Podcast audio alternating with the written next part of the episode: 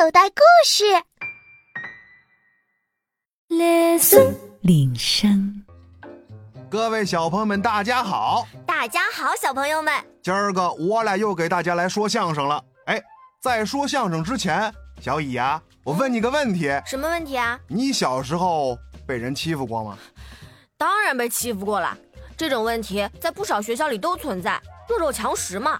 那些长得人高马大、脾气又不好的同学，往往就会欺负像我这种长得比较瘦小的同学。是的，哎，前不久有一个瘦瘦小小的男孩就找到了酷哥，希望啊酷哥能够发明一款让他出一口恶气的产品。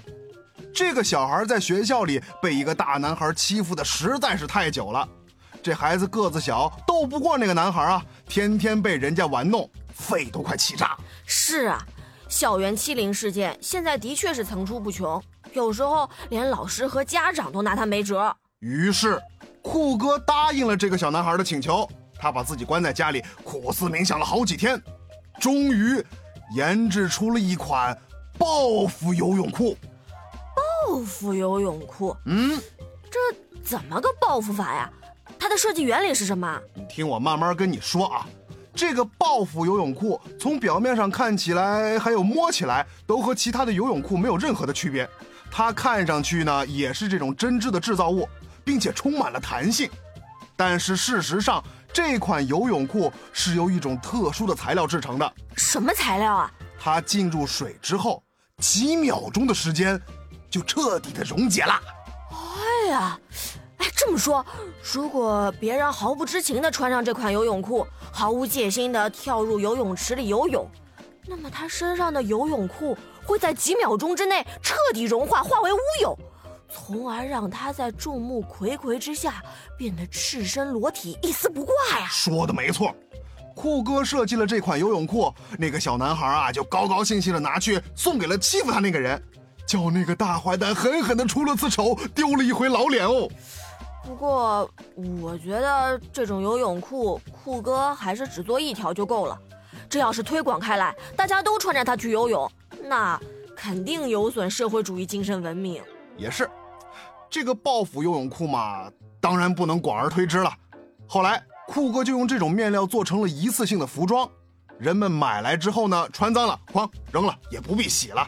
只要往水里一扔，待它慢慢融化，然后倒入下水道，就不会产生废弃物，很环保啊！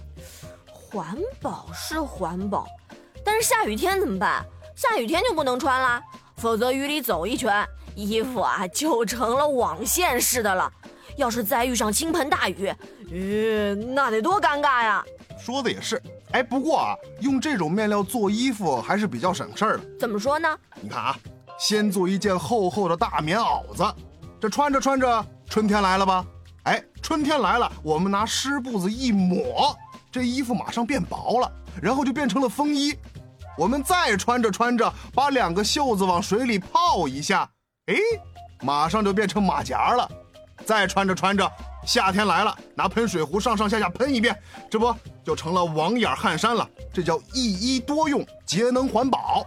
哎你这么说可提醒我了，这下爱买衣服的女士们可有福了，逛街买一大堆衣服，穿几天嫌弃了不想穿了，扔抽水马桶里一冲就得了。家里的床单被褥也可以用这种面料来做啊，脏了就扔水里倒了，多方便。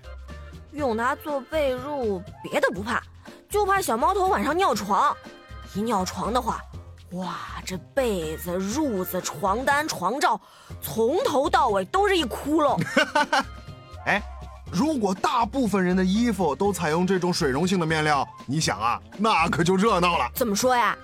你看，小皮猴子们暑假里肯定闲着没事儿整天端一水枪扒在窗口滋人玩，谁走过他家楼下，肯定倒霉。俩混小子打架，一个个子小的眼看着打不过，就要被摁在地上了。要说啊，也是他聪明，连忙张开大嘴，呸呸呸呸，连吐好几口口水。这口水啊，就像一枚枚子弹，落到哪里，哪里就是一窟窿。为了保全自己的新衣服，那个个儿大的就只好赶紧罢手了。走在大马路上，突然就有人大叫了：“哎，河里有人落水了！”人们赶紧冲过去，看见一人头浮在水面上，眼看那个人就快不行了。哎呦，那还犹豫什么呀？赶紧跳下去救人呐！人们都想去救人呐，可这可这一身的衣服，这一旦遇到水就完了呀！这下不就人格不保了吗？哎，大家最后达成一致，先救人要紧。岸上的人全都保证捂住眼睛，绝不偷看。谁要是偷看，谁就是赖皮狗。哎。你说啊，这种水溶性面料做成的纺织品推广开来以后，什么洗衣机啊、搓衣板啊、洗衣液啊、肥皂、晾衣杆什么的都不用了，每家每户直接把阳台改成书房，因为不用洗衣服、洗被褥了，多省事儿、多节约呀！这多出来的时间就可以用到学习和娱乐上去。哎呀，这个生活一下子变得好美好、好悠闲呐！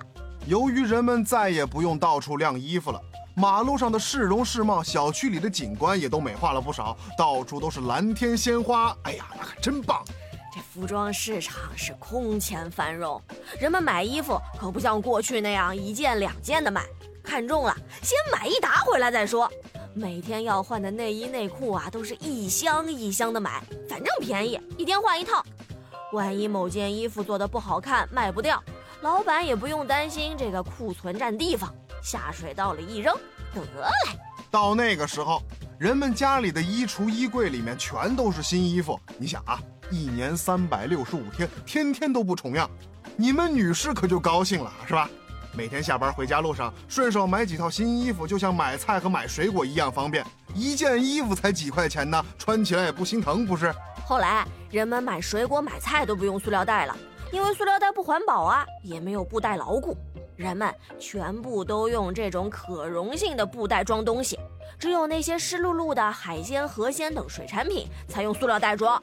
人们还用这种布料做成了帆布鞋，这下大伙儿一定都纳闷了，是不？用它做成帆布鞋，那遇上雨天可怎么办呀？说的是啊，遇上雨天，走着走着不就成光脚走路了吗？哎，其实啊。这个帆布鞋不是全都是用可溶性面料做的，还有一部分啊是用一般的帆布做的。遇上下雨天，有的帆布鞋走着走着就变成了凉鞋。你别说，还是很有趣味的哈。有的老板出售这种帆布鞋时，故意不说它遇水会变成什么样式，先卖个关子，吊吊大家的胃口，让人们带着悬念穿鞋走路，还挺带劲儿哈。后来啊，人们就受到了启发。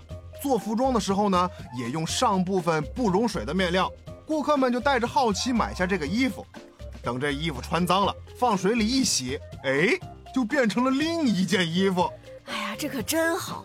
哎，对了，运动员的运动服可不能用这种水溶性面料来做，要不正跑着步呢，大汗淋漓，衣服一点一点的溶解，眼看着快要到终点了，身上的运动服也成渔网了。